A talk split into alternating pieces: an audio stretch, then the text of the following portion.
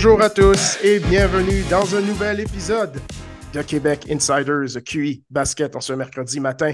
Ici Josué Cédro, accompagné de coach Charles Dubébret. Merci d'être avec nous pour jaser basket. Si vous avez des, euh, des sujets dont vous aimeriez euh, étudier de façon plus approfondie dans euh, notre capsule historique, partagez-les avec nous sur X, sur Spotify ou tout autre moyen de communication, bien sûr. Euh, euh, commençons aujourd'hui dans le premier segment, nouvelle chaude euh, qui vient juste de tomber il y a à peine 24 heures de cela. Mark Cuban, le principal actionnaire des Mavericks de Dallas, a vendu une majorité de ses parts d'équipe.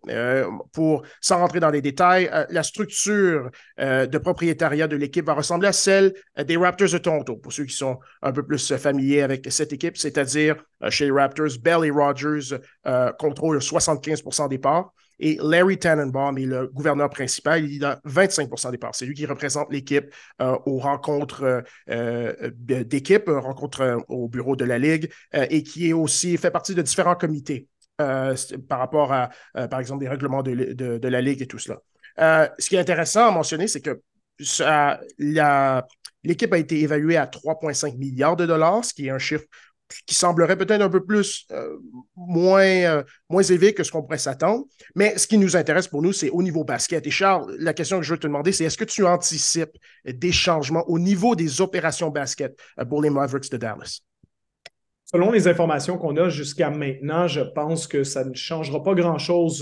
donc, les fans des Mavericks n'ont pas nécessairement à être inquiets des nouvelles qui sont tombées hier parce que Cuban va rester non seulement bon, actionnaire minoritaire dans l'équipe, mais euh, va garder le contrôle des opérations basket, donc va être le, décisionnaire final de l'équipe. Euh, il va continuer de représenter euh, l'équipe en tant que gouverneur sur le, la chaire des gouverneurs de, la, de, la, NBA. Ce qui veut dire que globalement, la direction, les tendances qu'on va prendre la franchise dans les prochaines années, ça va quand même être dicté par Mark Cuban. donc, ce qu'on a entendu hier, c'est quelque chose qui est beaucoup plus sur un point de vue financier, sur un point de vue business euh, que sur un point de vue basketball. Donc, la milliardaire Myriam Adelson, qui, est dans le, business des casinos et tout ça, qui, est une des femmes les plus riches aux États-Unis, euh, qui prend possession de cette équipe-là. En réalité, c'est un investissement pour que ça gagne en valeur dans les prochaines années, comme plusieurs investisseurs richissimes aux États-Unis euh, et même d'ailleurs dans le monde le font maintenant. Donc, c'est plus ça qu'il faut comprendre qu'un changement de, de peut-être d'orientation sportive ou de, de, décisions différentes qui seront prises dans le futur à Dallas. Euh, on a ce qui est le plus dur à obtenir à Dallas, c'est-à-dire un joueur concession. Euh, pas énormément d'équipes ont un joueur du niveau de Luka Doncic, un joueur qu'on pense qu'au pic de sa carrière est assez bon pour être le MVP de la finale NBA. Euh, donc, ça, c'est la pièce qui est toujours la plus difficile à trouver et, on l'a à Dallas. Et je pense que de la même façon que Cuban faisait dans les dernières années pour essayer de contenter Luca et pour essayer de continuer à le contenter dans les prochaines années, euh, je pense pas que ces choses-là vont changer et que ça va influencer l'humeur de Luca Doncic non plus incessamment là, dans, dans, les prochains, prochains mois et prochaines années à venir. Euh, il a, aurait affirmé euh, en réponse à un courriel de CNBC News euh, hier apparemment que ce n'était pas le cas, comme certains faisaient courir la rumeur, qu'il anticipait une course à la présidentielle aux États-Unis. Apparemment, ce n'était pas le cas. Bien sûr, on verra ce, ce qu'il en donne, mais ça, ce n'est pas un département basket ce qui est département basket et ce qui est intéressant à discuter, c'est le tournoi intra-saison. Euh, Charles, avant qu'on euh, s'attarde aux affrontements quart de finale, qui seront la semaine prochaine d'ailleurs, le lundi et mardi 4-5 décembre, euh, il y a une certaine polémique qui commence à se développer par rapport aux différentiels nécessaires pour, qui affectent le classement de, des équipes dans chaque groupe. je pense à la fin du match entre les Bulls et les Raptors la semaine passée. hier, il y a eu une, fin de match entre les Celtics et les Bulls où euh, l'équipe qui est gagnante euh, continue de jouer euh, jusqu'à la fin du temps réglementaire pour augmenter le différentiel parce que c'est l'une des statistiques qui influence le classement. Et bien sûr, la polémique, c'est est-ce que c'est esprit sportif, anti-esprit sportif et tout ce qui en découle.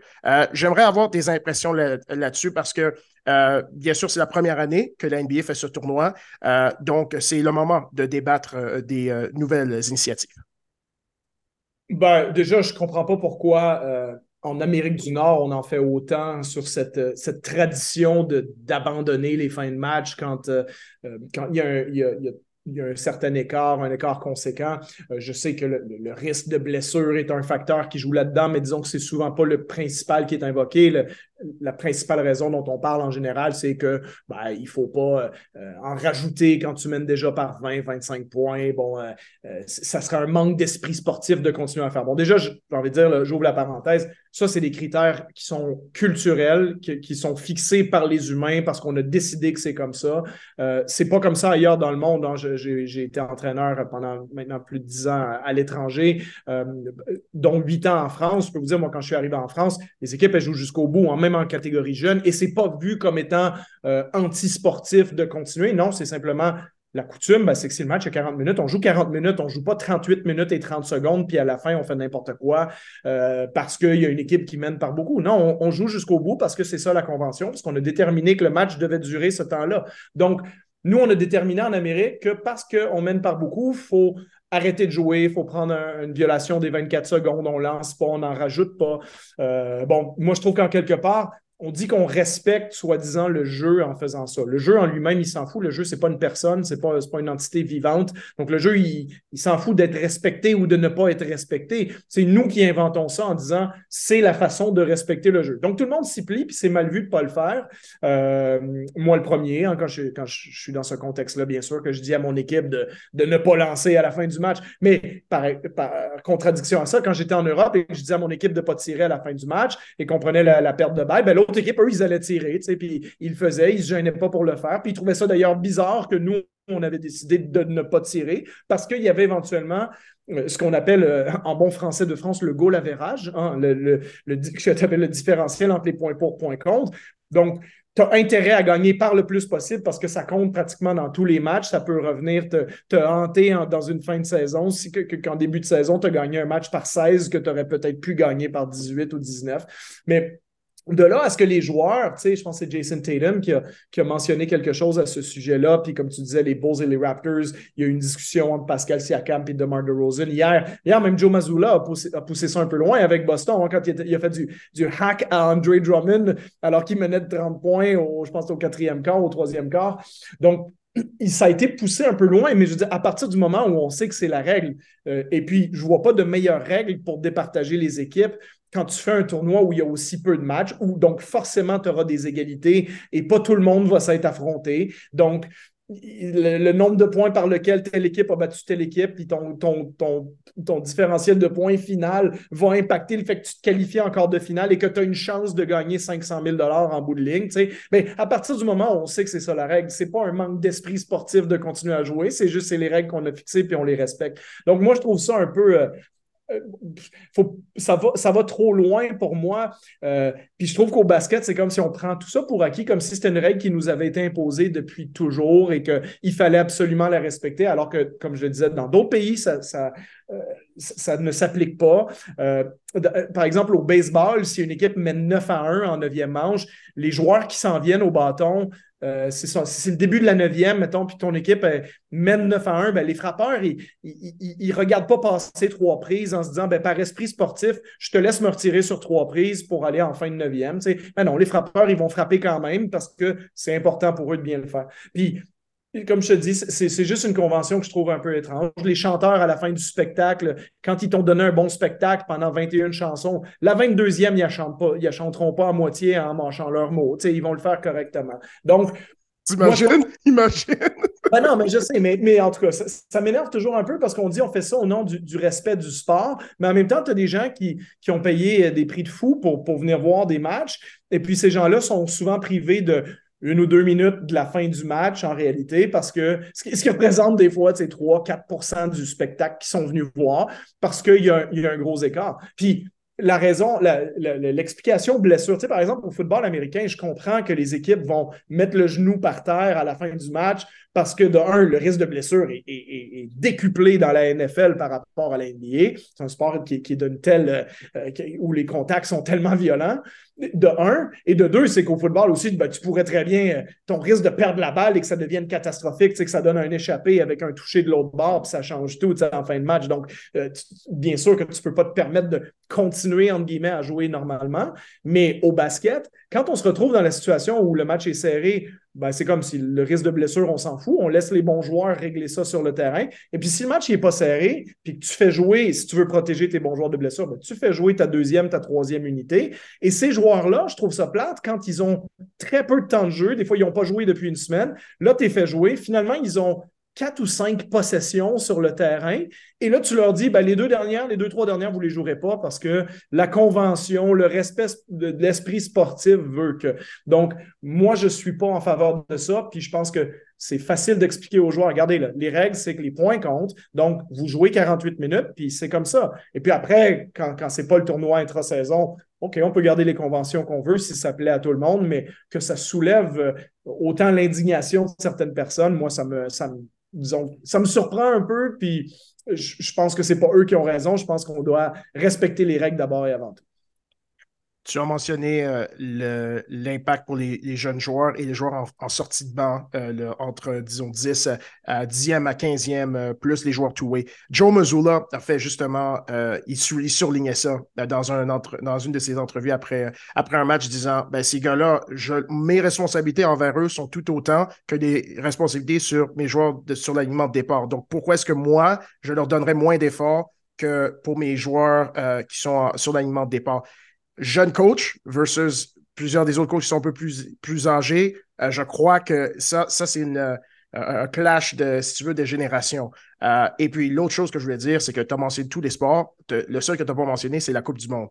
Qu'on peut s'entendre, c'est le sport à travers le monde où l'événement sportif le plus médiatisé, encore plus que des Olympiques. Et puis, le différentiel, c'est l'une des, des statistiques qui, à la fin de la première phase de poule, est utilisée pour départir les équipes. Parlant ben, de départir des équipes.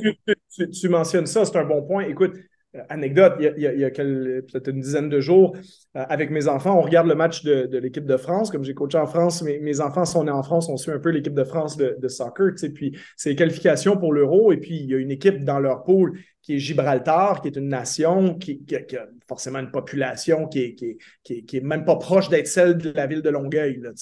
puis tu joues contre une, des meilleures, sinon la meilleure équipe nationale au monde en ce moment, avec l'Argentine, euh, l'équipe de France, ben, la France a gagné 14-0. Et puis, la France n'a jamais arrêté de jouer. Et quand Didier Deschamps, le coach d'équipe de France, a fait son speech qu'on a vu à la télé à la mi-temps, il, mentionnait le fait de justement continuer à jouer pour respecter l'adversaire, pour ne pas avoir une attitude justement hautaine. C'est pas ah, on mène 12-0, donc on s'assoit tous au milieu du terrain, puis on, vous regarde marquer cette bulle le temps que ça redevienne serré. Puis non, justement, de respecter ces équipes-là, c'est aussi de jouer de la bonne manière, de la vraie façon, de ne pas essayer soudainement de, donner un spectacle ou quoi que ce soit. C'est de, respecter le jeu, donc le soccer en, l'occurrence. Puis voilà, on, joue comme nous, on est capable de jouer à la hauteur de notre niveau, à la hauteur de notre talent. Et c'est une forme de respect envers l'adversaire que de le faire. Donc, comme quoi, comme je dis, juste la culture des gens puis la, façon de penser peut changer d'un sport, d'un pays à l'autre. Euh, et puis donc, il n'y a pas de, de règles là-dedans qui sont fixées dans le béton. C'est juste celles qu'on décide de s'imposer à nous-mêmes maintenant qu'on nous sommes à la phase des quarts de finale, euh, on va se lancer un petit exercice, un petit challenge, toi et moi, euh, de prédire euh, les résultats des affrontements de quarts de finale. On commence avec le premier, qui est les Knicks, qui se déplacent à Milwaukee pour affronter les Bucks. C'est un challenge entre les prouesses au rebond offensif des Knicks contre la une certaine, une certaine nucléarisation de l'attaque des Bucks qui quand même commence à trouver un certain rythme. Euh, qu'est-ce que tu vois comme les enjeux de ce match euh, rapidement? Box à domicile, Lillard, Antetokounmpo, je pense que je n'ai pas vraiment besoin de creuser plus loin. Les Bucks, même si ça n'a pas toujours été impressionnant, ont commencé à trouver leur rythme, ont gagné beaucoup de matchs, euh, sont deuxième de la conférence de l'Est en ce moment. Je ne vois pas les Knicks aller gagner sur la route là-bas sais quoi, moi, je vais, il faut bien qu'il y ait un upset à un moment donné dans chacun de ces matchs. C'est celui-là que je vais prendre. Euh, la défense des Bucks m'inquiète et euh, je vais prédire que Jalen Brunson va s'amuser à mettre des fautes sur euh, Damien Lillard. Alors, pourquoi pas, pourquoi pas un upset? Euh, le deuxième match, c'est les Celtics qui se déplacent à Indiana. Les Pacers, un bon début de saison. Ce n'est pas l'équipe de la semaine, mais ça sera dans une autre semaine super. C'est une jeune équipe, bien sûr en progression, mais les Celtics, je crois qu'il n'y a, a, pas de surprise dans leur niveau de performance. Qu'est-ce que tu vois dans ce match-là? Celtics aussi, même si si j'avais à prédire un upset dans l'Est, ce serait plus celui-là parce que le match va être à Indiana, si je ne m'abuse. exact, exact. Donc, Indiana, avec leur, attaque nucléaire euh, actuelle, euh, explosif, c'est même pas le terme. C'est une équipe qui peut marquer 150 points euh, à n'importe quel moment. donc, chez eux, pourquoi pas, mais il reste que les Celtics, c'est probablement le, meilleur effectif de A à Z de l'NBA. Et puis, s'il y a une équipe qui est équipée pour défendre une grosse attaque, quand tu as Drew Holiday, Derek White et compagnie dans ton équipe, tu as tout ce qu'il faut pour, euh, euh, embêter les Pacers et tu as quand même aussi une expérience de ces matchs-là, d'être allé en finale il y a deux ans puis d'avoir été en série euh, année après année. Je pense que ça va jouer en faveur des Celtics, certainement. Je prédis les Celtics également. Je crois qu'ils vont traiter ce tournoi comme une, un, essai, une phase d'essai avant les séries éliminatoires. un, de la part des coachs. Les coachs vont traiter ça comme ça. Je crois que les joueurs vont le traiter exactement de la même façon. Mais euh, même si j'ai prédit les, euh, les Knicks comme upset, celui-là me, me, rend un peu plus nerveux comme, euh, en termes de, de prédiction. on se déplace dans la conférence de l'Ouest. Les Pélicans se déplacent à Sacramento. Sacramento qui, en passant, parlant de différentiel euh, grâce à leur situation de pool, euh, jouait contre les Warriors hier et les Warriors avaient gagné par 12 et ça a donné un match absolument phénoménal. Euh, donc, pour ceux qui ne sont pas fans du différentiel, regardez ce match-là et revenez nous en parler. Charles, qu'est-ce que tu penses qui va se passer? Les Kings sont durs à battre à domicile. Hein? On l'a vu hier soir avec euh, euh, leur, retour en fin de match contre les Warriors, mais il y a, une ambiance vraiment euh, spéciale, vraiment particulière dans l'arena à Sacramento. Et puis, je pense qu'une équipe comme les Pelicans n'ont pas nécessairement un historique assez étoffé pour que je me dise ils vont, ils vont surmonter l'électricité, l'ambiance spéciale qu'il va y avoir là-bas. D'autant plus que les Kings, globalement, ont la meilleure équipe des deux, l'équipe à tout le moins la plus stable des deux, parce que les Pélicans peuvent être excellents à un moment donné, mais on ne sait pas trop ce qui se passe avec Zion. Ensuite, as McCollum qui a été blessé, etc. etc. Donc, pour moi, c'est dur d'avoir confiance, de, de, donner ma confiance à une équipe comme les Pélicans, même si je sais que sur n'importe quelle soirée, les Pélicans peuvent être une équipe solide, mais les Kings gagnent ce match-là, à mon avis même si les Pélicans euh, commencent à euh, revoir des joueurs euh, qui, de, plus en plus leurs joueurs se, remettent en santé. Alvarado, je pense Brandon Ingram a manqué des matchs, il joue maintenant.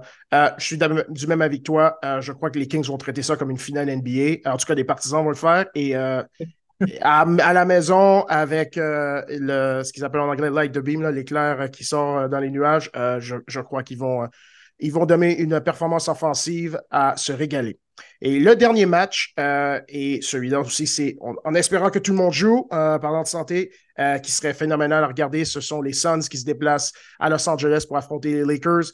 Charles, si on a Durant contre, contre LeBron et tout le monde en santé, tout le monde à 110% oh là là, ça pourrait faire des flamèches c'est le match le plus intriguant pour moi, le plus dur à prévoir parce qu'on va s'attarder dans quelques minutes un peu plus longtemps sur les Suns, mais euh, on a tellement de puissance offensive à Phoenix avec le groupe actuel. Bon, Durant a une petite blessure au pied en ce moment, mais ça semble être au jour le jour, donc on peut imaginer qu'il pourrait être de retour la semaine prochaine pour ce match-là. Euh, donc, très dur à prédire. Aujourd'hui, je vais mettre les Lakers simplement par le fait qu'ils jouent à domicile et je pense qu'il y a un facteur euh, fierté de LeBron et, Anthony Davis qui est aussi un joueur euh, dont les performances, malheureusement, sont assez inconstantes. Là, de, c'est pas comme si euh, les, 22, 24, 25 points par match qu'Anthony Davis met euh, en moyenne dans une saison, euh, c'est pas, c'est pas 24 tous les soirs. Hein. c'est souvent 32 une soirée, 16 le lendemain, etc. Donc, je pense que vu le contexte et vu les déclarations que Davis a faites justement par rapport au, bonus de 500 000 qu'il y avait là-dessus, puis je, pense qu'on va voir Anthony Davis très motivé, un LeBron James très motivé aussi, euh, dans un, spectacle, un show à, Los Angeles avec les stars, avec Kevin Durant. Donc, je pense que euh, le côté l'ego et la fierté de, LeBron et Davis, à mon avis, vont avoir le dessus sur les Suns. Je suis du même avis, euh, surtout que tu l'as mentionné, les Lakers vont être motivés et motivés à un très haut niveau. Et quand des joueurs vétérans sont motivés à un haut niveau, euh, ça veut dire qu'il n'y aura pas beaucoup d'erreurs, beaucoup de, baisse d'énergie et baisse de motivation. mais par contre, je veux dire, c'est celui-là qui me rend le plus nerveux. En termes de prédiction, je pourrais voir ce match-là basculer des, des deux côtés. tu l'as mentionné, on vous laisse attarder aux Suns aujourd'hui. Cette victoire de suite. Euh, récemment, même si euh, bon, certains pourraient dire euh, bon, ils n'ont qu'affronter le Jazz ou, le Minnesota sur un, match de, un deuxième match en deux soirs. il n'empêche que cette, match, cette victoire de suite, sans l'équipe au régime complet, c'est impressionnant. Le bon de Devin Booker, Charles, qu'est-ce que tu remarques? Parce que c'est clair qu'il a fait un bon vers l'avant dans, sa progression en tant que joueur. Oui, je pense que c'est ce qui, euh, ce qui ressort le plus parce que quand on parlait des Suns en début de saison, on, euh, parlait beaucoup du facteur match joué pour les trois stars parce que c'est une chose de parler de l'âge de Durant, mais reste que Booker aussi a raté des matchs par le passé. Puis Bradley Beal, je pense qu'il n'a pas joué plus de 55 matchs depuis euh, quatre ans. Donc le Bradley Beal qui joue 82 matchs par année, c'est loin derrière nous. Depuis, moi, j'ai bon, mon, petit ma petite mesure ici que je garde à côté de moi toujours quand je parle des Suns, ils sont à 27 matchs joués sur 51 avec le, fameux Big Three des Suns. Donc 17 matchs fois 3 joueurs. Donc ils ont à peine joué plus de 50% des matchs à eux 3, surtout parce que Bill en a joué que 3.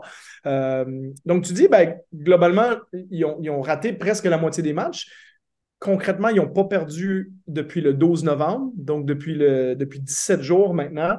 11 euh, victoires, 6 défaites, donc c'est presque un ratio, le 2 pour 1 victoire-défaite. Donc ça te met sur un rythme d'à peu près 54, 55 victoires si tu maintiens ça. Et ça, c'est sans que leurs joueurs euh, aient joué, sans que le fameux trio ait joué ensemble. Donc, je trouve ça vraiment intriguant ce qui se passe à Phoenix.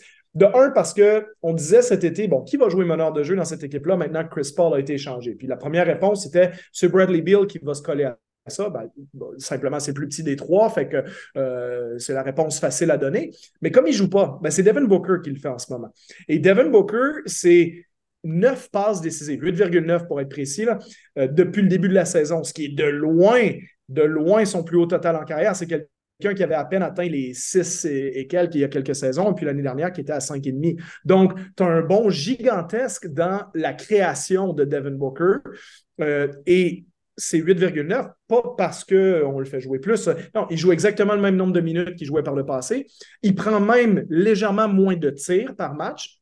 Donc, à peu de choses près, c'est 0,2 la différence. Mais et il marque 29 points par match. Donc, le Devin Booker actuel, c'est rendu un joueur qui, qui, a en moyenne 29 points, 9 passes et 5 rebonds par match. C'est des statistiques de MVP, ça, en ce moment. Je ne suis pas en train de dire qu'il est le MVP, mais je dis c'est des statistiques qui, sont dignes d'un MVP. Il lance 44% de la ligne à 3 points. Euh, quand tu regardes les statistiques euh, analytiques avancées vers lui, le, le, le, PER, le fameux PER, 28,2, euh, c'est un des plus hauts de la NBA. Donc, on a un Booker, tu, tu pourrais faire un argument qui est le meilleur joueur de l'équipe en ce moment.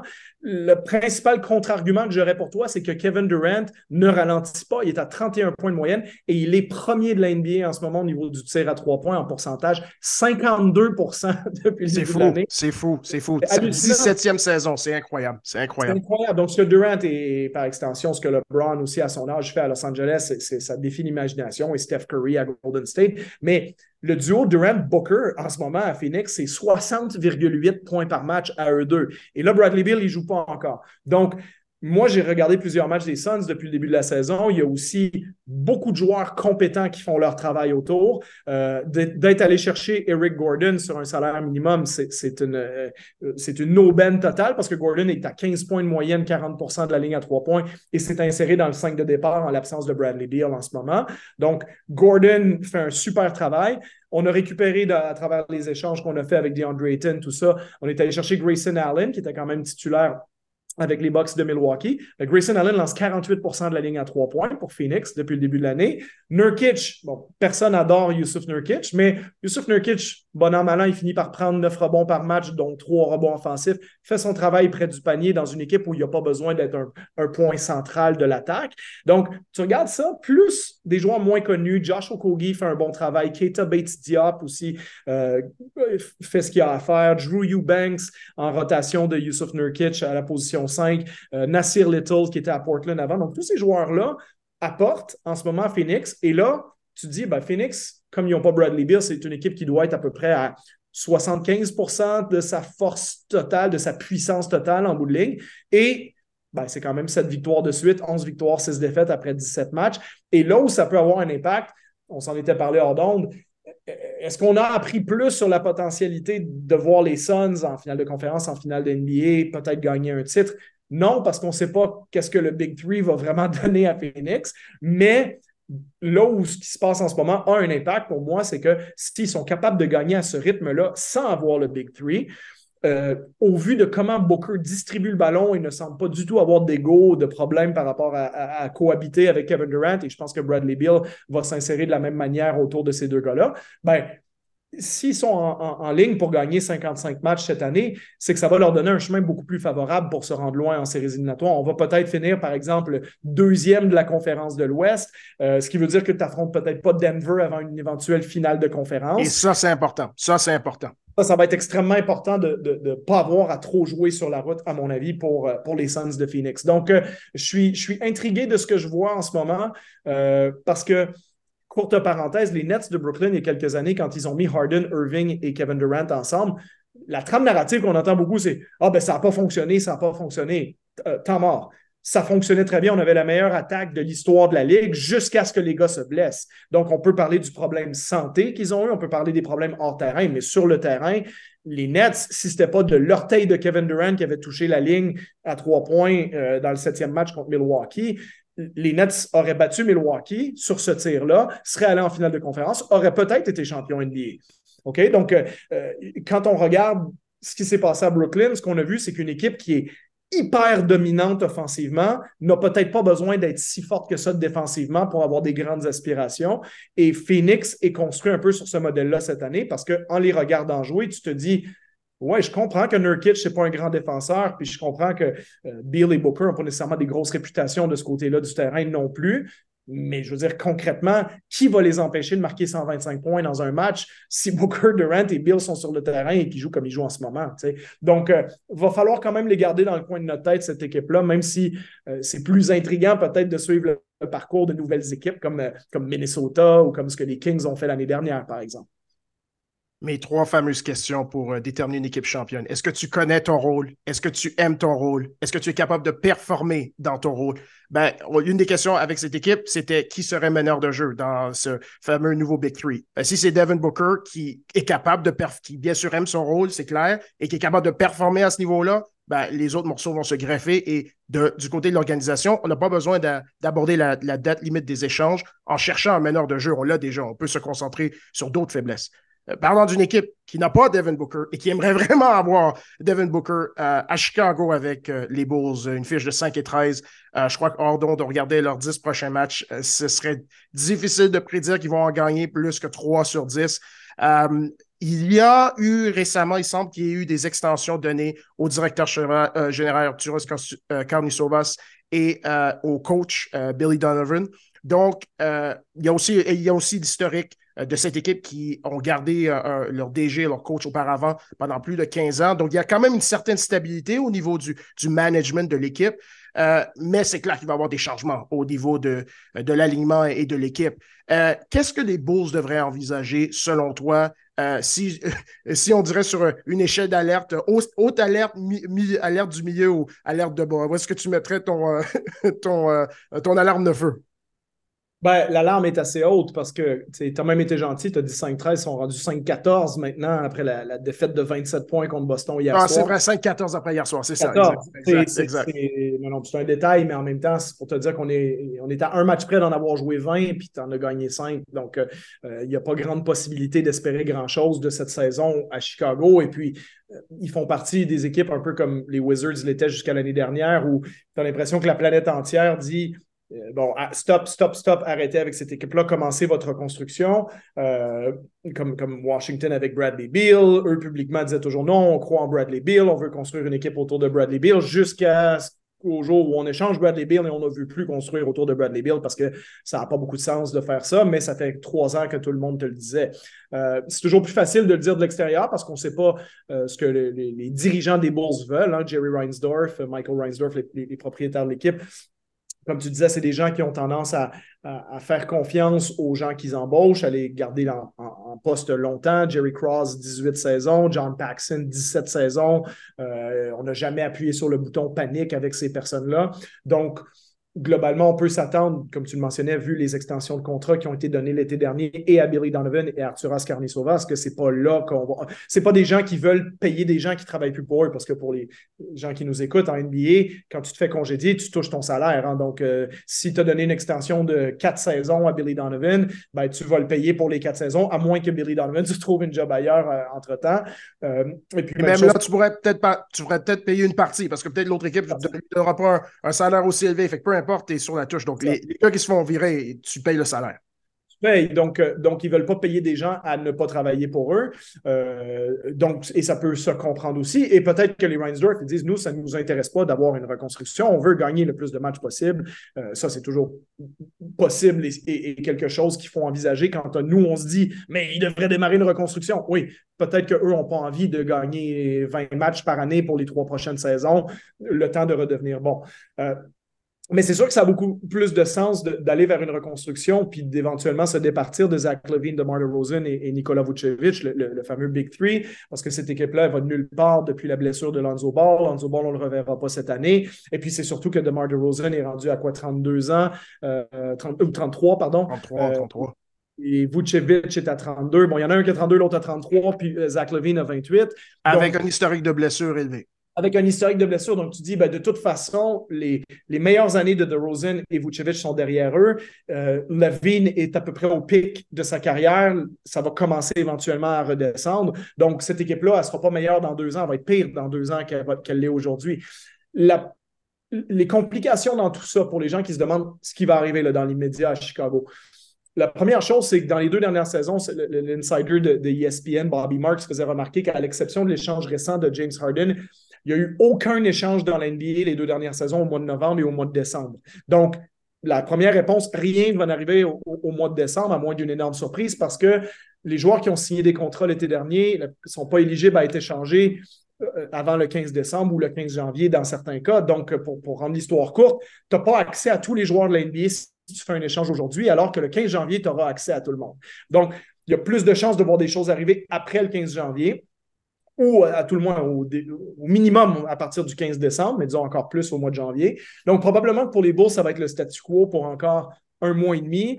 Euh, dans les, on, va, on regardait ça, les dix prochains matchs, euh, c'est une boucherie totale ce qu'ils affrontent comme calendrier. Ils vont euh, à Miami deux fois, ils vont jouer contre Philadelphie, Milwaukee, les Lakers, le Nomlet. Donc, il y a des fortes chances que l'équipe qui est 5-14 aujourd'hui pourrait se retrouver 7, 23, 8, 22. C'était super très possible.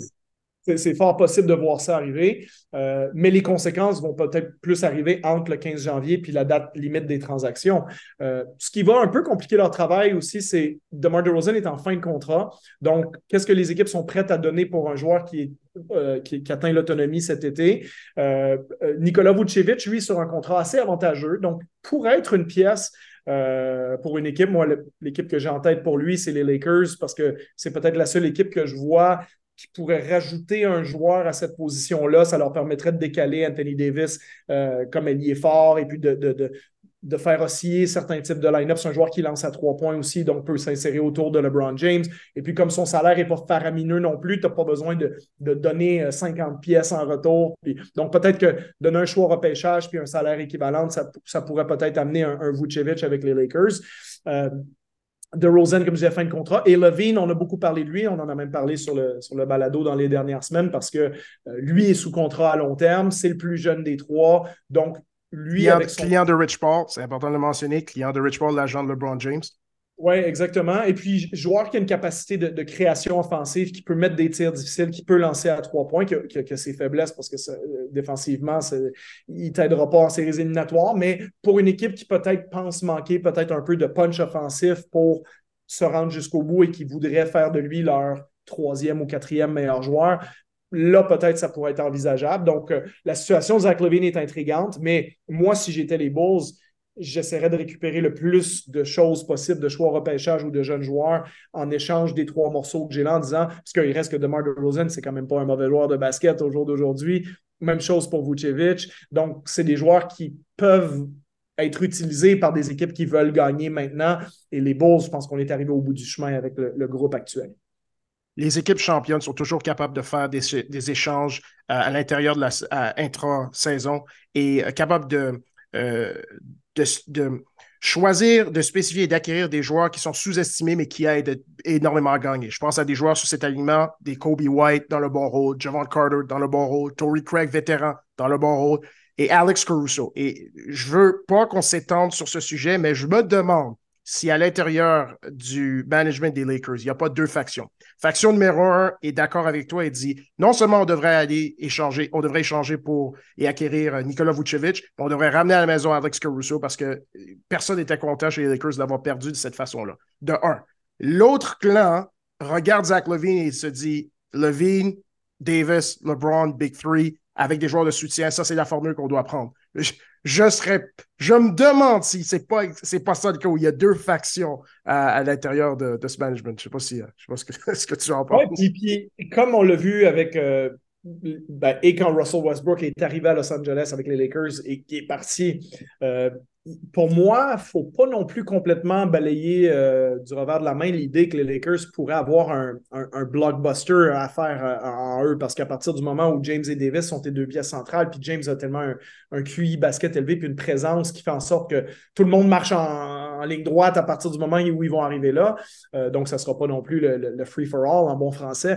Mais moi, je, regardais Vucevic, les destinations possibles, je me dis, bon, il n'y a pas énormément des, équipes qui sont euh, candidates au titre en ce moment qui auraient besoin d'un joueur de centre comme lui. Tu sais, je veux dire, les Celtics sont déjà Chris Tapps, Porzingis, euh, Brooke Lopez est, une grosse partie de ce que Milwaukee fait défensivement. Puis pas, convaincu que d'avoir Vucevic, ça vaut vraiment la peine pour eux. Bon, et tu, continues les équipes une par une. Il y a peut-être Phoenix, oui, tu le prendrais avant Yusuf Nurkic, mais euh, Phoenix a déjà fait ses échanges, a déjà tellement donné de choix au repêchage. Tu n'as pas grand-chose à, renvoyer qui va intéresser les Bulls euh, pour, glorifier leur futur.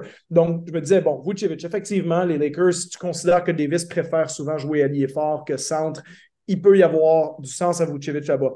par extension, DeMar DeRozan vient de la Californie du Sud. Euh, comme tu dis, Alex Caruso, c'est un ancien Lakers. Est-ce qu'il n'y a pas un méga blockbuster à faire? Sachant que DeRozan, oui, il est en fin de contrat, mais s'il s'en va aux Lakers, peut-être qu'il y a plus de chances que, euh, qu'il reste là-bas et qu'il accepte une extension de contrat. Donc, euh, c'est de la pure spéculation de ma part ici, mais les Lakers, c'est le genre d'équipe qui peut avoir cette idée-là dans le fond de la tête de dire, ben, nous, s'il faut rajouter deux ou trois pièces importantes, on, peut le faire, on est prêt à le faire. Sachant que le contrat qui a été donné à D'Angelo Russell euh, l'été passé de quoi, 17 millions par année, c'était un contrat dans le but de l'échanger, parce que ça augmente le poids des salaires. Ce n'était pas un contrat parce qu'on pense que D'Angelo Russell vaut nécessairement 17, mais on sait que si on a des échanges à faire, il va falloir donner éventuellement des gros salaires. Et D'Angelo Russell fera certainement partie d'un échange advenant que les Lakers décident d'aller dans cette direction-là. Tu as mentionné Nikola Vucevic. Son ancienne équipe, euh, le Magic d'Orlando, est notre équipe de la semaine. Euh, je donne quelques statistiques pour euh, mettre notre discussion en contexte. C'est la 16e meilleure attaque de la Ligue, la deuxième meilleure défense qui leur donne le cinquième meilleur différentiel. Et comme c'est un des, outils de projection, présentement, leur départ est tellement chaud qu'ils se projettent, selon cette statistique, pour une saison de 56 victoires. À, voir si ils l'auront, mais quand même, c'est impressionnant et c'est important à noter. ils sont sur une séquence de 7 victoires de suite. Euh, même s'ils ont été éliminés du euh, tournoi euh, intra-saison, ça leur donne une fiche de 12 victoires, 5 défaites depuis le début de la saison. et c'est la troisième meilleure fiche dans la conférence de l'Est. L'alignement de départ en ce moment, c'est Anthony Black qui remplace Markel Fultz qui est blessé.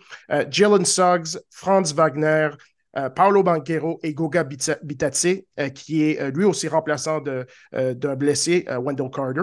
leur situation salariale présentement, ils sont une masse totale de 139,3 millions, qui est 25 millions au-dessous de l'attaque de luxe. Donc, énormément de flexibilité. C'est d'ailleurs l'un des rêves de chaque propriétaire d'avoir à payer peu de salaire, peu de dollars en salaire et avoir un niveau de performance maximisé. lorsqu'on regarde euh, l'évaluation globale de la performance de cette équipe, il n'y a pas de doute que c'est quand même une surprise, même si ceux qui étaient optimistes pour, euh, le Magic auraient pu voir quand même une, équipe de, haute qualité. Je crois que personne n'aurait prédit euh, une équipe qui se projette vers 56 victoires, encore à, voir s'ils vont garder cette, cette cadence. Charles, quels sont les éléments que tu relèves? Parce que pour moi, la défense, la physicalité et la profondeur sont trois des choses qui sont inévitables avec cette équipe. Oui, ça commence par la défense. Et, le fait, de trouver une identité à ce niveau-là, parce que euh, souvent, quand une équipe fait un bon en avant, c'est parce qu'un joueur fait un bon en avant. Et on, parlait un peu de Minnesota avec Anthony Edwards, on en a débattu il y a quelques semaines. Euh, c'est souvent ça qui est la clé l'année dernière, les Kings avec De'Aaron Fox, par exemple. Mais pour le Magic, il y a plein de gens qui pourraient dire ah, Paolo Banquero, euh, Franz Wagner, est-ce que. En fait, non, ces gars-là n'ont pas nécessairement fait un bon en avant par rapport à la saison dernière. Mais c'est une équipe qui a trouvé une identité collective et chapeau à Jamal Mosley, leur entraîneur, pour avoir fait en sorte que tous les joueurs ont acheté les concepts puis les appliquent à la lettre parce que défensivement, deuxième meilleure défense de la Ligue euh, depuis le début de la saison. Euh, beaucoup, beaucoup, beaucoup de physicalité des deux côtés du terrain. Je vais rentrer un peu plus dans le détail, mais si tu si analyses la défense précisément, ils sont premiers en termes de perte de ballon causée à l'autre équipe. Donc, les autres équipes perdent le ballon 17,2 fois par match. C'est premier dans la NBA beaucoup de ces ballons perdus-là se transforment en interceptions. Donc, ce n'est pas juste des ballons perdus à l'extérieur du terrain, c'est 9,5 interceptions par match, c'est deuxième de la ligue. Euh, et c'est mené par Jalen Suggs, qui fait une saison défensive absolument exceptionnelle, euh, qui, si c'était voté aujourd'hui, aurait des chances d'être sur une des équipes d'étoiles euh, All Defense, peut-être peut même la première. Et on est premier de la Ligue à marquer des points sur les pertes de balles de l'autre équipe, en 21,1 points par match. Donc, globalement, on est physique, on te prend le ballon, puis on va marquer en transition parce qu'ils ont des faiblesses offensives, le Magic. Mais la première partie de la recette, elle est là, c'est qu'on te fait perdre la balle. Euh, et l'autre chose qui complémente ça, c'est qu'on est une excellente équipe au rebond défensif. ils sont en ce moment euh, deuxième de la NBA avec 79% des rebonds euh, défensifs pris. Donc, comme l'autre équipe n'est qu'à 8,8 rebonds offensifs par match, donc ce qui est le plus, le plus bas total de la ligue, ben ça, fait en sorte que le Magic d'Orlando, pourquoi je m'attarde sur ces, les deux facteurs-là, c'est que tu joues la game de possession en faisant ça. C'est que si l'autre équipe, tu leur fais perdre la balle, ben, la conséquence, c'est qu'ils ne prennent pas de lancer. Quand ils prennent un lancer, s'ils ne prennent pas de rebond offensif, ben, ils n'ont pas une deuxième chance d'en prendre un. Donc, à la fin du match, l'équipe de l'NBA qui donne le moins de lancers à l'autre équipe, c'est le Magic d'Orlando. Et le Magic se retrouve en moyenne avec 3 à 4 lancers euh, tenter de plus que l'autre équipe à la fin du match. Donc, c'est une recette qui a été, euh, que les Raptors, entre autres, ont tenté d'employer dans les dernières saisons avec leur, projet de tout le monde fait 6 pieds 8. C'est qu'on savait qu'on est, on, lance pas très bien de l'extérieur. Donc, il faut qu'on lance plus souvent que l'autre équipe si on veut gagner. Ben, c'est un peu ce qui se passe en ce moment à Orlando parce que, justement, on ne lance pas très bien de l'extérieur. Ils sont 28e euh, de la NBA au niveau des, tirs à trois points tentés et, et réussis. Donc, ils sont dans les trois moins bonnes équipes, les trois équipes les moins dangereuses derrière la ligne à trois points. Donc, on sait que si ça devient un concours de qui est le plus à droite, les deux équipes, on va perdre. Donc, il faut qu'on lance plus souvent. Donc, donc il faut qu'on rentre dedans avec notre physicalité défensivement. Et offensivement, on est quand même un peu une extension de ça parce que en cherchant un peu plus loin, je me rendais compte, ils sont premiers de la NBA sur le free throw rate, donc le, taux de lancer franc obtenu par lancer. Donc, c'est globalement, euh, ils sont deuxième en total de lancer franc. Donc, globalement, c'est une des équipes qui va le plus au lancer franc, qui, attaque beaucoup le panier. Ils sont sixième de la NBA, les, points marqués dans la clé. Donc, tu regardes tous leurs indicateurs, globalement, ce que ça dit, équipe physique, euh, équipe qui t'en met vraiment en bon français, qui t'en met plein la gueule. Euh, t'aimes pas ça jouer contre eux, t'aimes pas ça jouer contre Jalen Suggs, euh, t'aimes pas ça jouer contre Jonathan Isaac. et l'autre chose, c'est qu'ils sont capables de le faire avec 12 joueurs. beaucoup, beaucoup de profondeur à Orlando en ce moment, parce que comme tu le mentionnais, deux de leurs cinq titulaires sont absents et la résultante, c'est sept victoires de suite. Donc, bon, Markel Fultz, tu peux débattre, est-ce qu'il est beaucoup meilleur que les joueurs qu'il remplace en Cole Anthony et Anthony Black à la position de meneur de jeu, il n'y a pas une grande différence. Donc, ils peuvent se passer de lui.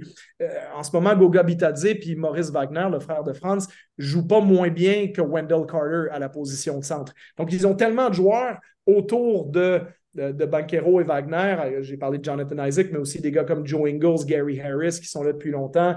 Euh, bref, tu as, un groupe qui est assez complet, euh, beaucoup, beaucoup, beaucoup de joueurs compétents.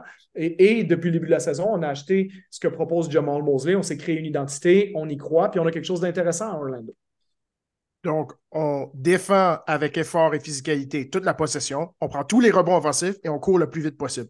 Pour moi, ça, c'est pas une formule, c'est pas une mauvaise formule. Et c'est peut-être qu'ils sont les Kings de l'an passé où tu vois, il y a un certain noyau, il y a clairement une, progression, une direction qui est peut-être intéressante. Peut-être qu'il y a des. Ben, pour les Kings, il y avait un nouvel entraîneur, mais il y avait clairement des, joueurs quand même intéressants. Mais la formule jeunesse et profondeur, les Kings l'avaient l'année passée, surtout en sortie de banc. Et cette année, le Magic, là, tu l'as mentionné, ils ont tu pourrais faire le cas qu'ils ont 13 joueurs qui méritent un, rôle, sinon sur l'alignement euh, en tant que titulaire ou en sortie de banc.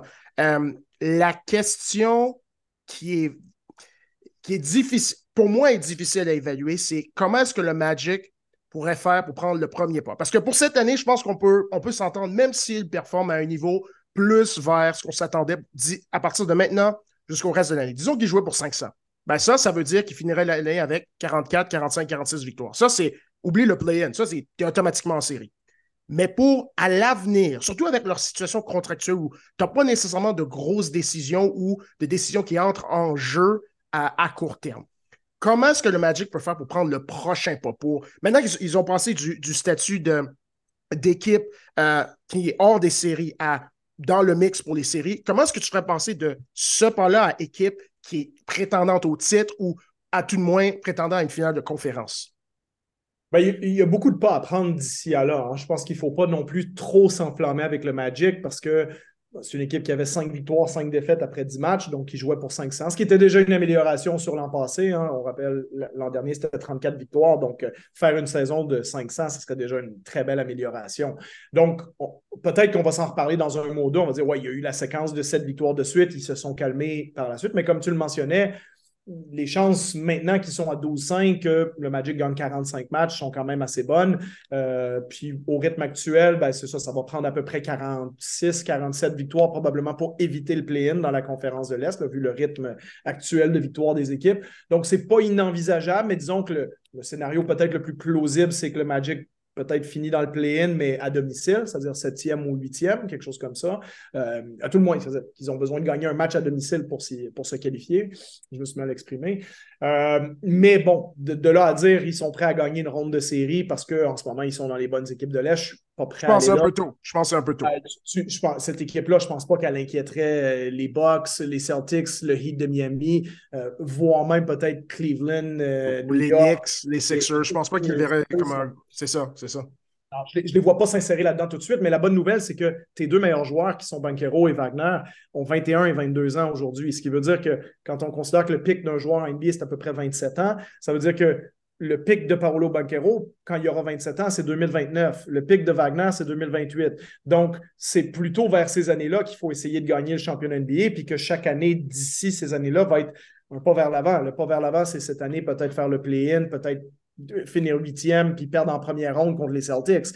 Et l'année d'après, peut-être essayer de gagner une ronde, etc., etc., pour tranquillement euh, grimper euh, dans, les échelons de la NBA.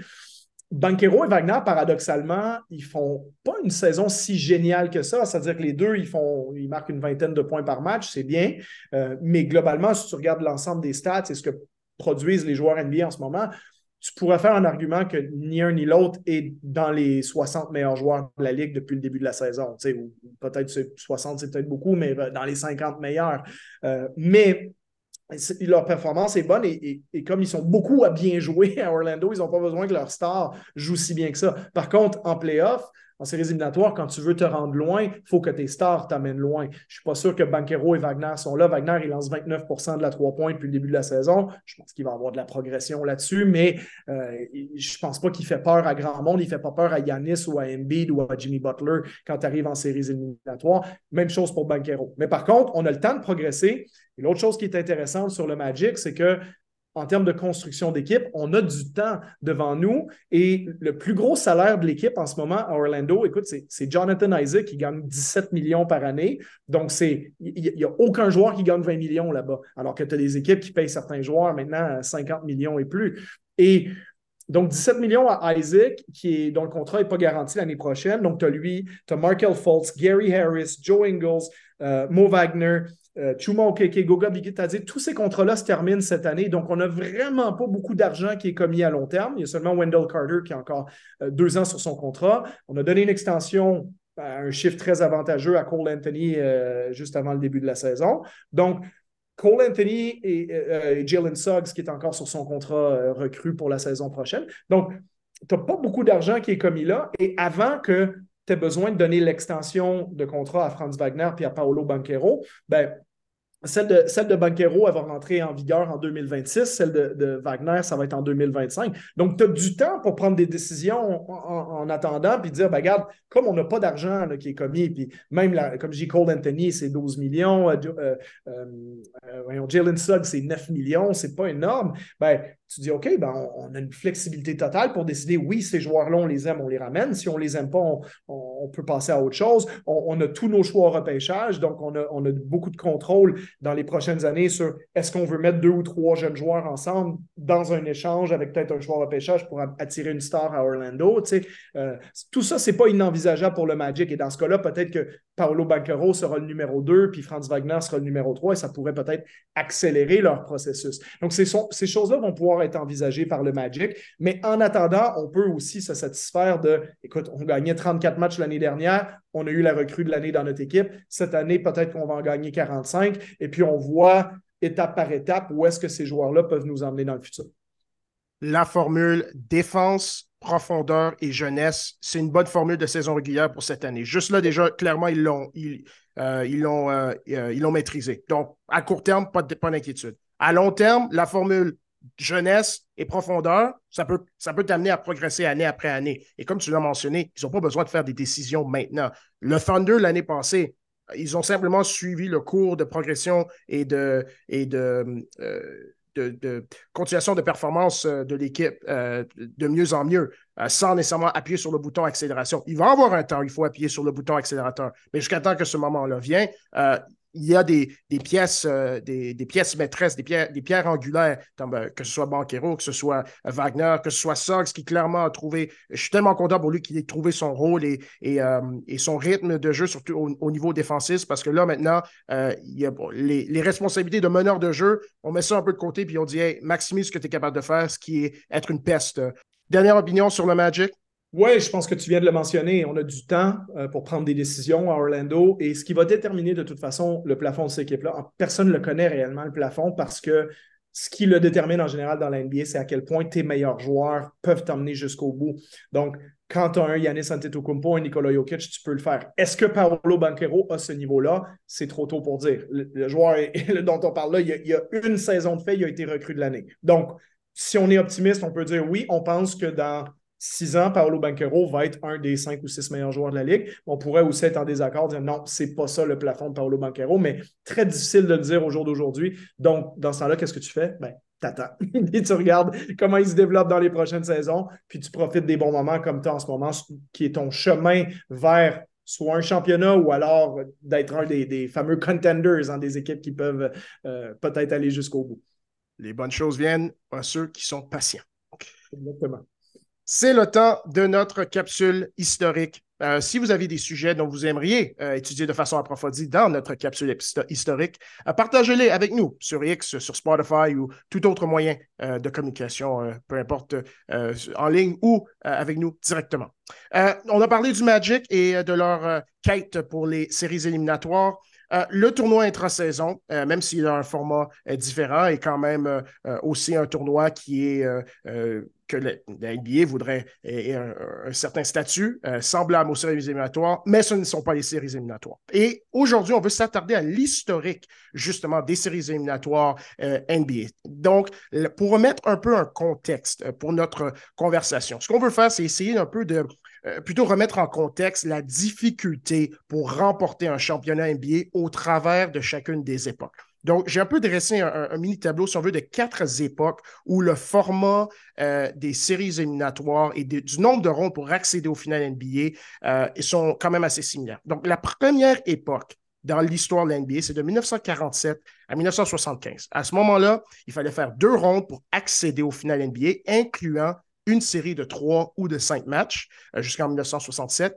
il y avait un total de six à huit équipes qui accédaient aux séries sur un total d'équipes dans la Ligue de 8 à 17. Donc, à peu près, tout le monde le faisait, sinon pas minimum 50% De 1975 à 1983, il y avait trois rondes qui étaient nécessaires pour accéder au final NBA, incluant une première ronde de trois matchs, donc une série 2 de 3. 10 à 12 équipes accédaient aux séries sur un total de 18 à 23 équipes. Donc là, on est à peu près plus dans le 50 à 60% euh, des équipes qui, font, euh, qui accédaient aux séries. De 1983 à 2003, euh, il y avait trois rondes qui étaient nécessaires à, à gagner avant d'accéder au final NBA, incluant une première ronde au format 3 de 5 et 16 équipes accédaient aux séries sur un total de 23 à 29 équipes. Donc, on est presque dans l'époque moderne. Et là, depuis 2003, c'est le format actuel qui est euh, euh, trois rondes avant les finales avec trois rondes en format 4 de 7. Charles, euh, ce que après maintenant que j'ai dressé un peu la table, parle-nous un peu de comment on pourrait faire pour comparer la route vers le championnat NBA d'époque en époque. La route est beaucoup plus difficile maintenant parce qu'il y a plus d'étapes, il y a plus de matchs à jouer avec tous les risques euh, que, ça incombe, soit les risques de perdre, mais aussi les risques d'avoir des, blessures qui, t'handicapent énormément. Euh, dans les dernières saisons, il faut, penser pas juste aux blessures qui sont arrivées en finale, mais par exemple, Yannis Antetokounmpo gagne un championnat en 2021. Il n'en gagne pas un en 2022, principalement parce que Chris Middleton se blesse au genou et ne joue pas contre les Celtics dans une série qui se termine en sept matchs. Donc, si, Middleton est là, il y a fort à parier que Milwaukee aurait gagné la série et serait allé plus loin. Donc, d'avoir eu dans le passé beaucoup moins de matchs à jouer, beaucoup moins de rondes éliminatoires, mais ben, forcément, ça facilite le chemin d'aller jusqu'au bout. Et la raison pour qu'on s'attarde là-dessus cette semaine, c'est parce que souvent, quand on fait des, débats qui sont d'ailleurs fascinants, puis souvent sans fin, qui sont les plus grands joueurs de l'histoire, puis on essaie de comparer les époques, puis il y a des gens qui veulent couper ça court en disant ben on peut pas comparer les époques. Moi, je répondrai à ça, c'est plate. Euh, on va essayer de les comparer justement, mais on va essayer de le faire de manière euh, euh, sensée, de manière intelligente, sans avoir à mettre nos émotions là-dedans, puis dire ben effectivement, il y a des, choses qui sont peut-être plus faciles que d'autres. quand on a parlé il y a quelques semaines de la, parité des années 90, ça ne diminue en rien à quel point les 20 ou 22 meilleurs joueurs de cette époque-là étaient bonnes, mais ce qu'on mentionnait, c'est que ces joueurs-là étaient répartis dans plein d'équipes, ce qui fait que les meilleures équipes étaient probablement euh, moins fortes ou plus équilibrées que les équipes très fortes des années 80 ou les équipes récentes comme les Warriors, Cleveland et tout ça. Donc, quand on s'attarde à l'historique des, des séries éliminatoires, on se rend compte que L'équipe qui est souvent la plus glorifiée dans l'histoire et le joueur qui va avec ça, c'est Bill Russell avec les, fameux 11 championnats qu'il a remportés avec les Celtics euh, dans les années 60, fin des années 50, début des années 60. Et puis, Dieu est son âme, hein, on n'est pas là pour euh, attaquer le grand Bill Russell. Mais euh, Bill Russell, par exemple, les deux premiers championnats qu'il a gagnés, il a gagné deux championnats en tout en gagnant 15 matchs éliminatoires. C'est un match de moins que ce que Denver a dû gagner l'année dernière pour gagner un championnat. Donc, pendant la, grande majorité des championnats des Celtics, ce qu'il fallait pour être champion, c'est gagner deux rondes. Donc, c'est l'équivalent de démarrer les séries en finale de conférence. Donc, tu gagnes ta finale de conférence parce que l'équipe qui finissait premier de la conférence avait un bail. Donc, tu t'affrontes le gagnant du, euh, quart de finale. Toi, tu es déjà en demi-finale, donc finale de conférence en partant. Tu joues cette série-là, tu te rends en finale, puis après, tu, tu gagnes la finale. Donc, tu as gagné le championnat avec huit victoires en série. Bon, ce n'est pas de leur faute aux joueurs qui ont joué dans, cette époque-là, mais de là à dire que les championnats qui ont été gagnés dans les années 60 étaient aussi durs à gagner euh, que les championnats qui ont été gagnés, disons, plus récemment, il y a quand même un gros pas à franchir. Euh, l'autre chose qui, pour moi, est disons, intéressante à considérer quand on veut comparer, par exemple, Bill Russell avec Michael Jordan ou Bill Russell avec Kareem Abdul-Jabbar ou avec LeBron James, Tim Duncan, tous ces grands joueurs-là. C'est en tout et partout combien il y avait de joueurs dans la ligue à ce moment-là, euh, de, joueurs, pardon, d'équipes dans la ligue à ce moment-là. Euh, parce que tu regardes, début de la NBA, la NBA euh, a été créée en 1946, il y avait 11 équipes, ça a oscillé pas mal au tout début. Il y a une année, il y en a même 17, mais après ça, ça retombe à 8 à partir de 1954. Et jusqu'à. On en a rajouté une en 1961, mais disons que de, 54 à 66, qui est le gros des années Bill Russell, c'est une ligue qui a 8 à 9 équipes. Donc, tu es dans une course où il y a huit personnes sur la ligne de départ, tu as une chance sur huit de gagner. Hein. Une chance sur huit, c'est 12% Au jour d'aujourd'hui, il y a 30 équipes dans la ligue. Donc, tes chances de gagner, c'est une sur 30. Donc, si toutes choses sont égales, tes chances de gagner un championnat sont c'est 3,3% aujourd'hui. C'est quatre fois moins. Tu as quatre fois moins de chances de gagner le championnat, juste mathématiquement aujourd'hui, qu'il y a, il y a 50, 60 ans de ça. Donc, avant que la NBA fasse des expansions puis monte jusqu'à la version actuelle qu'on connaît, euh, ça impacte énormément tes chances de gagner, de jouer dans une NBA beaucoup plus euh, dense, avec beaucoup plus de monde. C'est comme si tu jouais à la loterie avec 30 personnes, ben, tu as moins de chances de gagner que si tu fais la loterie avec 8 personnes. Et ça, c'est même pas sans considérer le fait que à l'époque, il y avait, euh, avait pas le même système d'autonomie des joueurs puis de, des transactions d'une équipe à l'autre, ce qui fait que quand tu te retrouves sur une équipe qui, est, euh, a Bob Cousy, Tommy Heinzone, John Havlicek, euh, des, joueurs de temps de la renommée à, profusion du côté des Celtics et que ce n'est pas le cas des autres équipes, ben, ça devient beaucoup plus facile de gagner huit matchs éliminatoires pour être champion que ça l'a été, par exemple, pour Michael Jordan de gagner ou pour LeBron James ou pour Kareem Abdul-Jabbar, par exemple. Ce qui est super intéressant, c'est euh, ce que j'aime euh, de ce que tu as mentionné, ce que tu as fait un, bon travail à, mettre, à dresser la table, si on veut. Le pourcentage au départ, au niveau de la saison, c'est-à-dire tu es sur la ligne de départ et tu as moins d'adversaires, peu importe leur qualité, tu as simplement moins d'adversaires que présentement. Ça ne veut pas dire que c'est plus facile, c'est pas ça qu'on est en train de dire. Ça veut simplement dire que tu as moins d'obstacles à, te rendre. Les obstacles peuvent un, deux obstacles très durs peut être tout aussi égal que quatre obstacles moyens. C'est juste, c'est important de réaliser ça lorsqu'on fait les comparaisons entre les, différents, euh, les différentes époques. C'est facile de dire Bill Russell en a gagné 11 et puis, euh, et puis c'est fini, on arrête là ça ne veut pas dire que de l'autre côté, dire ben, il y en a gagné 11 parce qu'il jouait contre personne et il n'y avait pas beaucoup d'équipes. Ça non plus, ce n'est pas le bon argument. Mais ce qui est important de mentionner, c'est de remettre le contexte pour chacun d'entre eux pour qu'on dise OK, peut-être je ne peux pas comparer des pommes à des oranges, mais je peux évaluer les deux en tant que qualité de fruits. Oui, exactement. Ben, c'est ça. Moi, j'ai un petit exercice. Euh, les gens qui me connaissent de près savent à quel point je suis, euh, un peu geek de, statistiques de sport et de choses comme ça. Mais un exercice que je m'étais euh, que j'avais pris le temps de faire il y a quelques années, c'était de, mesurer justement si on additionne, exemple, si tu, joues dans une NBA à 30 équipes, ben, tu as une chance sur 30 de gagner, donc 3,3% Si tu joues 10 saisons comme ça, ben, tu additionnes tes chances de gagner à chaque année. Donc, tes, chances d'avoir un championnat au bout de 10 ans sont de 3,3% ben, fois 10 saisons, donc 33% euh, Donc, mathématiquement, si tu joues 10 saisons, tu devrais avoir gagné un tiers de championnat NBA. C'est ça tes, tes chances.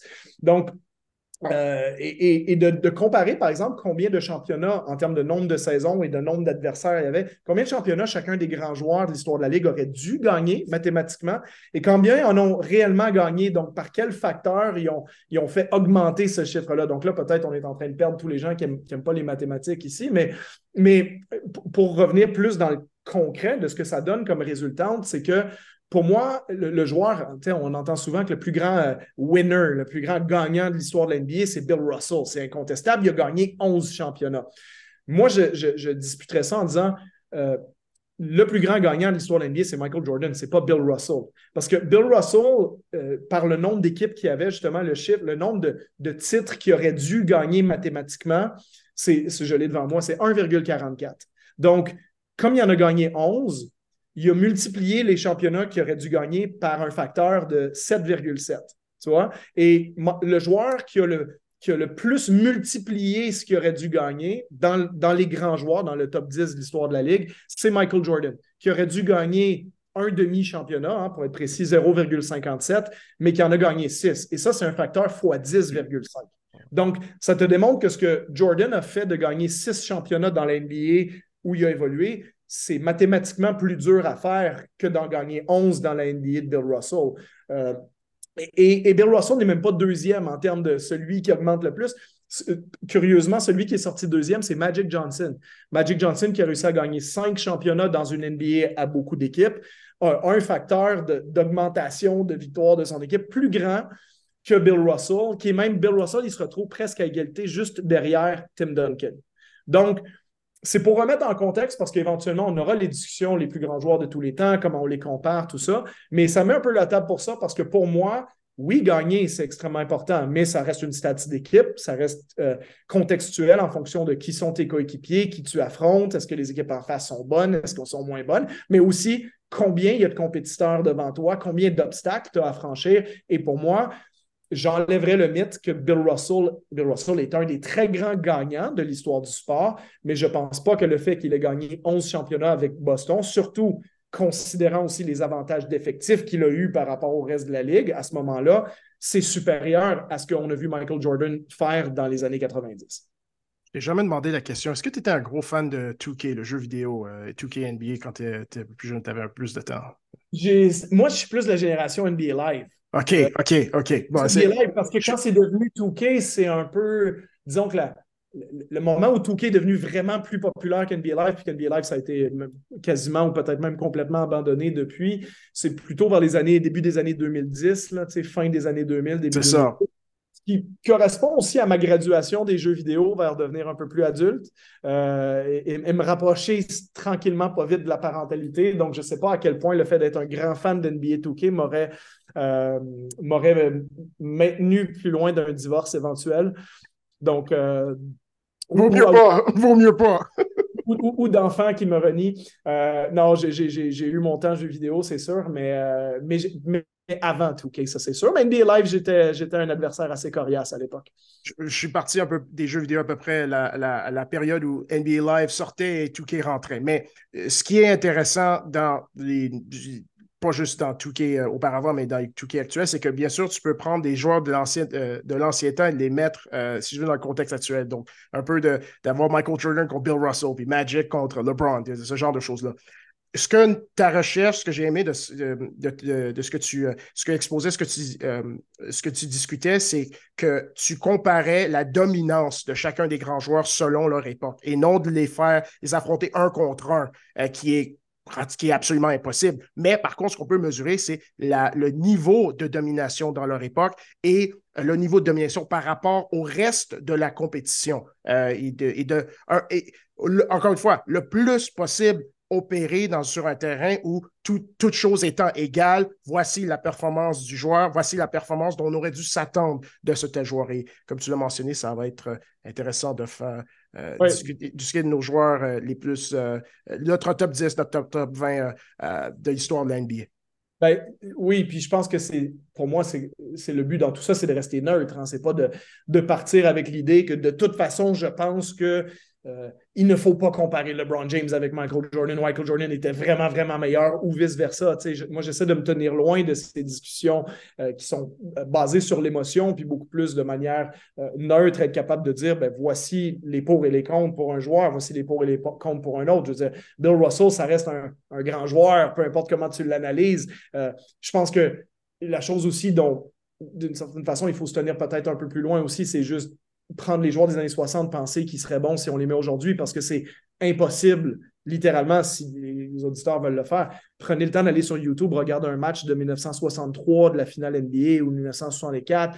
Euh, tu, regardes Bill Russell euh, jouer, c'est impossible de penser qu'il est aussi bon que, les joueurs intérieurs actuels, que Nikola Jokic, que ces joueurs-là, même si ses accomplissements sont plus grands. Donc, en réalité, ce qu'il faut, c'est comparer son CV, pas comparer son jeu, parce que n'y a pas grand joueur des années 50-60 qui serait capable de mettre le pied sur le terrain aujourd'hui puis de jouer contre John Moran puis Zion Williamson et, ces joueurs-là. Euh, il y a plus de chances, comme ça serait polémique ce que je dis là, mais il y a plus de chances que si on parachutait Bill Russell dans le basket d'aujourd'hui, euh, qu'on ait l'impression que ben, c'est Clint Capella ou c'est Rudy Gobert, que, que, un, un, intérieur assez athlétique qui, euh, qui est capable de courir, ça n'enlève rien à ses qualités, mais il n'y a rien qui fait que, comme avec tes yeux, puis toi, c'est ce que tu fais dans la vie aussi, tu es, scout de basket, tu regarderais un de ces matchs-là si on te disait que c'est un match de NCA, par exemple, et tu dis à quel point tu penses que Bill Russell peut se projeter dans le jeu d'aujourd'hui, euh, dans de la NBA, je ne suis pas sûr que tu serais extrêmement confiant,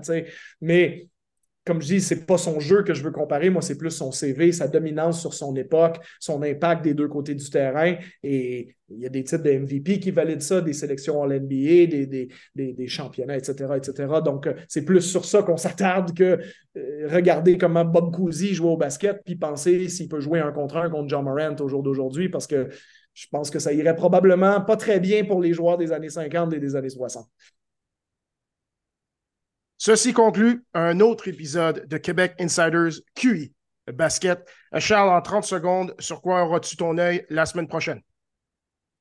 jusqu'à quel point les Spurs et les Pistons peuvent continuer à, développer leur séquence de défaites consécutives? Euh, on est maintenant à 26 si on additionne les deux, 14 hein, et, 12. Donc, euh, non, sérieusement, je, veux dire, j'espère voir des pas en avant de la part de certaines équipes, mais surtout, bien entendu, ce qui va se passer dans le tournoi intra-saison. Euh, l'intensité des matchs des quarts de finale qui va peut-être nous rappeler les playoffs parce que le match d'hier soir, Sacramento Golden State, ça commençait à avoir un petit, un petit feeling de séries éliminatoires fin novembre. C'était pas désagréable. Euh, la même chose pour moi, surtout le tournoi intra-saison, mais précisément le match des Kings. Je veux, je veux voir, euh, je veux prendre goût de cette atmosphère. Abonnez-vous à notre podcast sur Spotify, iTunes et Google Play.